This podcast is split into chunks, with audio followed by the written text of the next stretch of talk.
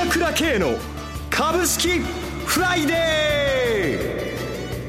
ーこの番組はアセットマネジメント朝倉の提供でお送りします。皆さんおはようございます。アシスタントの岡本留美子です。朝倉慶の株式フライデー。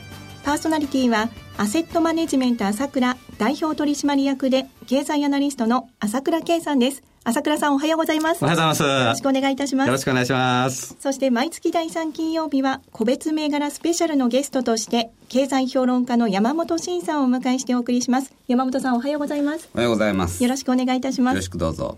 まず朝倉さん、この1週間いかがご覧になっていますか？そうですね。大変なことになっちゃいましたよね。世界中でこんな風に株が下がり、はい、エボラがどうなるかわからないということでね。えー、まあ投資家心理が本当に冷え込んでね、はい、アメリカ今日も安いですし、欧州も基本的には下げ止まってない。日本の相場もあっという間にこれ1万4500円台に入っちゃったということで、はいまあ本当に不安心理がね、高まっているところなんですけれども、えー、まあ結論的にはもういいとこは近いんではないかなという感じはしていますかね。あ、そうですか。えー、まだやはり1ヶ月ぐらいはちょっと、おだらだらするというか不安定だと思いますけれどもね。えー、特に今日あの、セントルリーグ連銀のね、総裁がですね、ブラードさんですか。はい。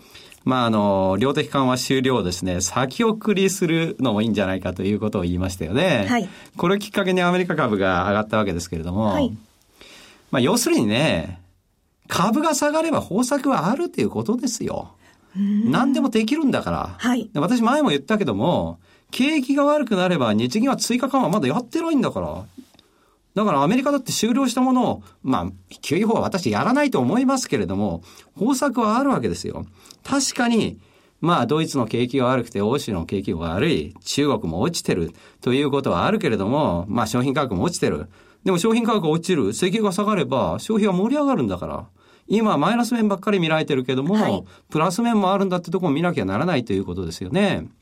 もう一つやはりエボラのことが非常にね、えー、気になるところなんですけれども、はい、まあやっぱりアメリカでやっぱり医療従事者がやっぱりかなり濃密な接触してるので、ああいうことが二次感染が起こるんだと思うんですけれども、これも基本的にはマニュアルができれば私はこれでそう大きくはなっていかない問題だと思いますよ。はい、っていうのは空気感染じゃないわけでしょ、ええ。ええ、しかも今日のニュースですとセネガルではもう拡大終了宣言だということで、えー、保健機構ですか？世界保健機構 WHO が、あの、出すと。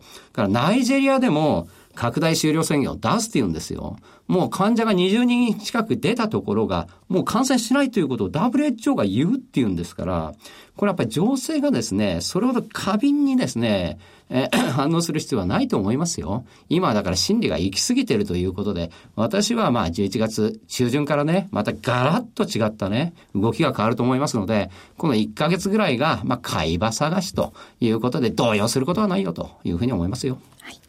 ではお知らせを挟みまして個別銘柄スペシャルをお送りしてまいります株式投資に答えがある株高だからといって必ず設けられる保証はないだからこそプロの情報が欲しいそんな時に朝倉慶経済予測のプロ、朝倉慶の情報は、アセットマネジメント朝倉のウェブサイトで、日々無料でリアルタイム配信中。迷ったら朝倉慶。キーワード、朝倉慶で検索を。アセットマネジメント朝倉は、証券取引、金銭有価証券の予託貸付行為は行っておりません。また、情報提供する金融商品のお取引では、相場変動などにより損失を生じる恐れがあります。取引説明書、契約締結前交付書面などを十分にお読みいただき、ご理解の上お取引ください。金融商品仲介業者登録、関東財務局長、金中第605号。朝倉慶の株式フライデー、今朝はゲストに経済評論家の山本慎さんをお迎えしています。では山本さん、注目しているテーマと銘柄を教えてください。はい。あの、まあ、こういう時なんでね。はい。あんまりその、銘柄の話をしてもどうかなと思うんですが、まあ、今一番その世界で注目されているテーマはやっぱりエボラですよね。エボラ出血熱ですね。えー、はい。で、まあ、パンデミック、まあ、感染爆発懸念ということなんですが、これね、株にとってみると懸念だけでいいわけですね。それが実際起こらなくてもいいわけですね。あ、はい。はいはい。なので、いわゆるもう今、えー、世界で5000人近くがもう亡くなられたと。で、これはもう本当にパンデミックって言えるぐらいの死者数なんですね。はい、で、実は10年ほど前に鳥インフルエンザのパンデミック懸念が大騒ぎされたことあったんですが、えー、100人前後しか亡くなられてないんですね。だからそれに比べると、それに比べるとというかもう、今回は本当に確かに脅威であると。はい。それから、これ一部報道されてますけど、その、エボラにかかった患者さんですね。多い時で、その、吐砂物と下痢で、10リットル以上要するに液体が出てくると。10リットルもですか？ことなんですね。はい。で、それをですね、その、まあ、先進国の病院でしたら、焼却処分なりなんなりできるんでしょうけど、これ、途上国だと、そのまま下水に流しちゃう。で、それが下手すると上水道で、それ飲んじゃう人も出てくる可能性もなきにしもあらずなわけですね。で、国によってはやっぱり、手づかみで物を食べる習慣ありますよね。えー、そうすると、その、患者さんがまだ発病されてない時にね、その、まあ、電車のつり革だとかね、そういうところに触った手で、食べちゃうなんていうこともなきにしもあらずでしょうから、まあそういう懸念だけでやっぱり十分株価が動くということで、ちょっとエボラ関連の、まあ、おそらくこれ世界でも本命だと思うんですが、はい、えー、富士フィルムですね。4901富士フィルムホールディングスです。えっ、と、これはですね、あのー、富山科学という会社を子会社にしてるんですが、はい、アビガンっていう薬がありまして、これはあの、抗インフルエンザの薬として、はい、その今年3月に承認された薬なんですが、これでエボラが治った患者さんが何人も出てるわけですね。で、実はその、世界で DMAP とか、いろんなその効く薬が出てるんですが、アビガン以外はみんな医薬品として承認されてないんですよ。だから在庫がほとんどないですと。あの、もうほとんど沸騰してるっていうことで、はい、で、アビガンだけ、まあこれ医薬品ですから、すでに2万人分の在庫があり、で、かつ量産体制も整ってるってことで、これ下手するともう、おそらくね、これ、おとといですか、えー、オバマ大統領から安倍総理に、いわゆる電話会談申し込んできて、30分電話会談されたということなんですが、おそらくこの提供も要請されたと思うんですよね。でちょっと時間なので、あと、後半の方に回したいと思います。はい、では一旦お知らせです。今、朝倉慶が熱い。その鋭い分析力で注目を集める経済予測のプロ、朝倉慶が代表を務めるアセットマネジメント朝倉では、日々の株式情報を無料でリアルタイム配信中。アベノミクスで上昇した株式相場、投資家はここからどう対処すべきか。迷ったら朝倉慶。キーワード朝倉慶で検索を。アセットマネジメント朝倉は、証券取引、金銭有価証券の予託貸付行為は行っておりません。また、情報提供する金融商品のお取引では、相場変動などにより損失を生じる恐れがあります。取引説明書、契約締結前交付書面など十分にお読みいただき、ご理解の上お取引ください。金融商品仲介業者登録、関東財務局長、金中第605号。では山本さん、エボラ出血熱関連ということで、続いての銘柄は何でしょうか？えっ、と、次に、英検科学という。はい。証券コード4549、英検科学です。これはあの、主に検査試薬ですね。検査試薬の会社なんですが、はい、えー、まあ、検査機器とか検査キットなんかも作ってるんですけど、これね、えー、ランプ法というですね、その遺伝子を増幅して、で、病気を診断するその診断薬とはキットですね。これが今かなり収益化してきてるんですね。はい。で、これあの、例のマイクロソフトのビル・ゲイツさんが、えー、やってる財団の関連団体から資金提供を受けて、いわゆるそのアフリカとか途上国向けに、これ結核なんですけど、結核のその、要するに遺伝子レベルの診断キットをすごく安く提供してるんですね、今この会社。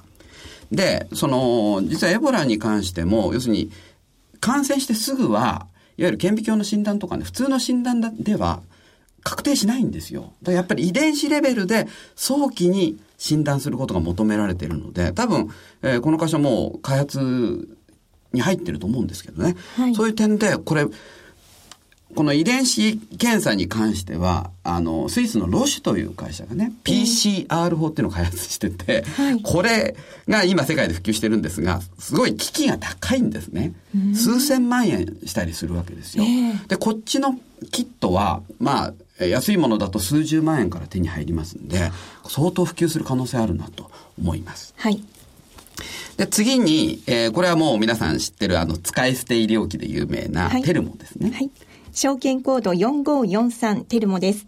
で、今、その、やはりその、おとといの電話会談で、はい、安倍総理はその、いわゆる防護服を50万セット、その、アフリカとかに送るようにオバマさんから要請されたっていうふうに伝えられてますけど、はい、多分、なんていうんですかね、その使い捨て医療機なんかも相当これ需要が出てくるでしょうから、ちょっと面白いんじゃないかなと思います。えー、はい。で、続いてですね、まあ、こういう時なんで、ちょっと有料株。はい。をちょっとのおしめを狙うということでいくつか紹介したいと思います。よろしくお願いします。はい。まず、これちょっと穴ですけど、やっぱり昨日上場したリクルート。昨日大型 IPO6098 リクルートホールディングスです。えー、結局そのあの相場の悪い時でも、えー、いわゆるその公開価格を割り込まないで。2%上回る3170円で初にもつけましたね。ねその後3150円まで売られたと思うんですけど、はい、その結局3300円台で終わってね、はい、結構いい成績。まあ今日はどうなるか分かりませんがこれどうしてもやっぱりそのいわゆる人材サービスの業界ではもうガリバーなんで、えー、機関投資家はもういずれこのリクルートをね組み込まなきゃいけないということで、まあこういうその 緊急事態で買うとは言いませんけど、やっぱり後々需要が出てくるってことで面白いんじゃないかなと思います。はい。からついで、まあこれは日本を代表す る銘柄のおしめ狙いってことでトヨタですね。はい。証券コード7203トヨタ自動車です。ね正直言って僕は講演会でトヨタを進めるってことを今までないんです。はい、もう30年近くこの商売やってますけど、トヨタを進めた記憶がないぐらいなんですが、まあそれでもやっぱこういう時っていうのは、こういう有料銘柄に頼りたいというのもありますから、ちょっと面白いんじゃないかなと思います。はい。で続いてキャノンですね。はい。証券コード7751キャノンです。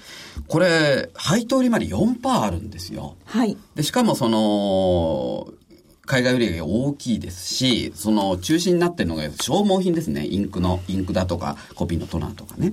やっぱこれ、やっぱ4%あると、相当その下値抵抗力もあるんじゃないかと思っていいと思いますね。はい。さて番組もあっという間におしまいのお時間となってきました。今朝はゲストに経済評論家の山本慎さん、パーソナリティはアセットマネジメント朝倉代表取締役で経済アナリストの朝倉圭さんをお迎えしてお送りしました。お二方ともどうもありがとうございました。失礼しました。私、朝倉慶が代表を務めます、アセットマネジメント朝倉では、SBI 証券、楽天証券への口座開設業務を行っています。私どものホームページから両証券会社の口座を作っていただきますと、週2回無料で銘柄情報をお届けするサービスがありますので、ぜひご利用ください。それでは今日は週末金曜日、頑張っていきましょうこの番組は、アセットマネジメント朝倉の提供でお送りしました。